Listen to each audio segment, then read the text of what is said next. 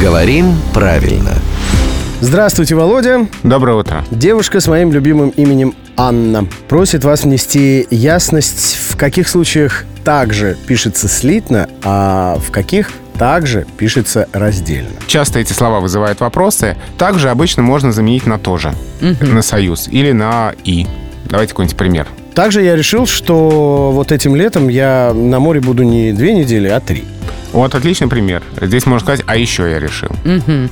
А если Рубен так же, как и Ева, каждое утро ведет утреннее шоу «Утро на семи холмах», Рубен так же хорошо, как и Ева, идет утреннее шоу. Здесь мы можем опустить слово «же», здесь мы пишем раздельно. мгм, так, как Ева, да? Да. Точно так, как и Ева, да. Хорошо. Ты запомнил? Я усвоил, да. Наконец кто-то мне об этом сказал. А, итак, также пишем слитно, если можем заменить на «тоже» или на «а еще». Рубен летом поедет на море, Ева также туда собирается. Ева тоже туда собирается.